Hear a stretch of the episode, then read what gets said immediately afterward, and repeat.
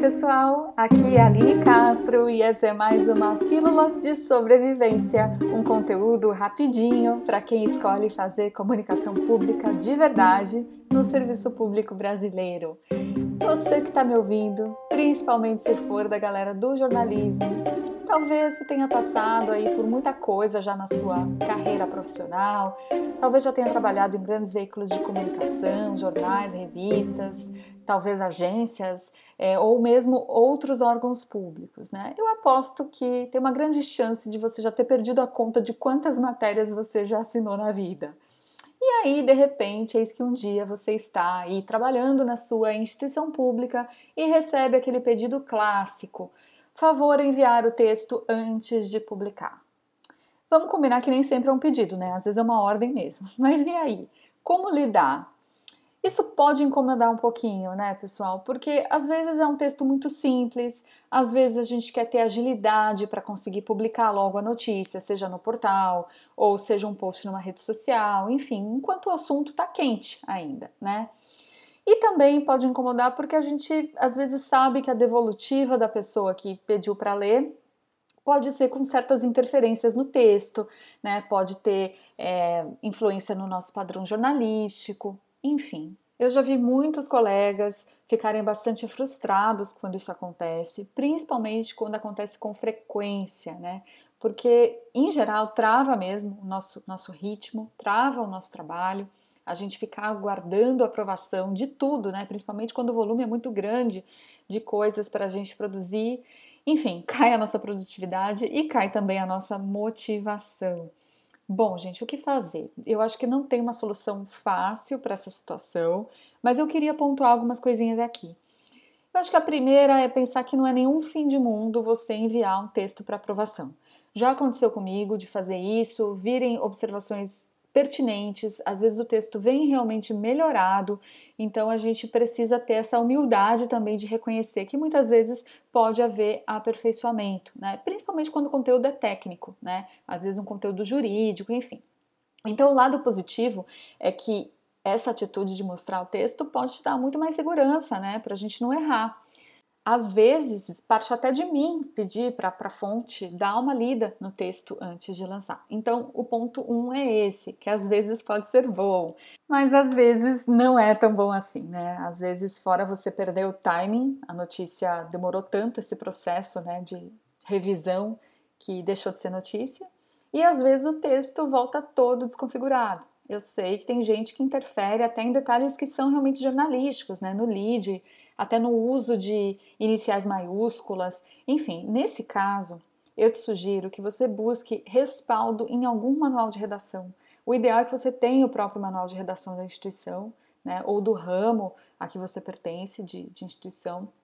Agora, se você não tiver um próprio, você pode utilizar, por exemplo, da própria Folha de São Paulo. Outra coisa que você pode fazer é se respaldar em algum órgão superior né, e dizer que você segue o mesmo estilo de texto por exemplo, de um determinado órgão.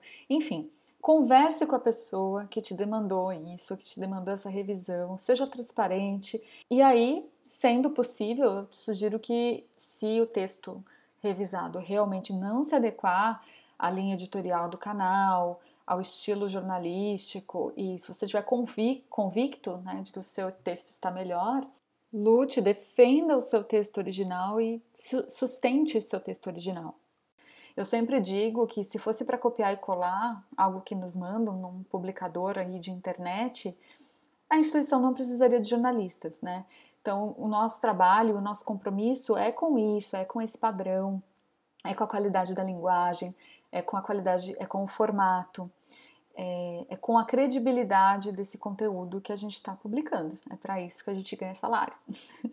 então, assim, chame a pessoa para uma conversa franca, explique para ela e uma outra dica é para você procurar validar a necessidade dessa pessoa, né? Eu aprendi isso, pessoal, com a comunicação não violenta, que é um tema que eu gosto demais.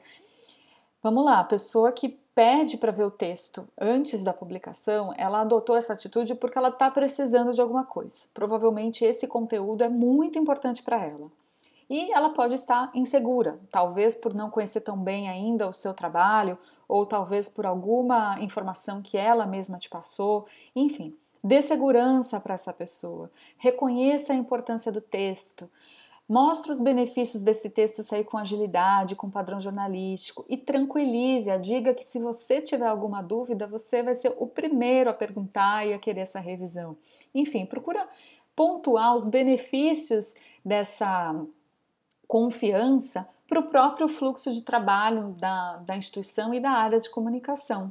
Então, procura transmitir essa confiança e pedir o voto de confiança também. Eu tenho quase certeza que a autonomia vai vir em seguida, às vezes não instantaneamente, mas às vezes você vai construindo isso com o tempo, né? Agora, se por acaso não vir, se por acaso a gente tiver sempre que submeter todo o trabalho antes de uma divulgação.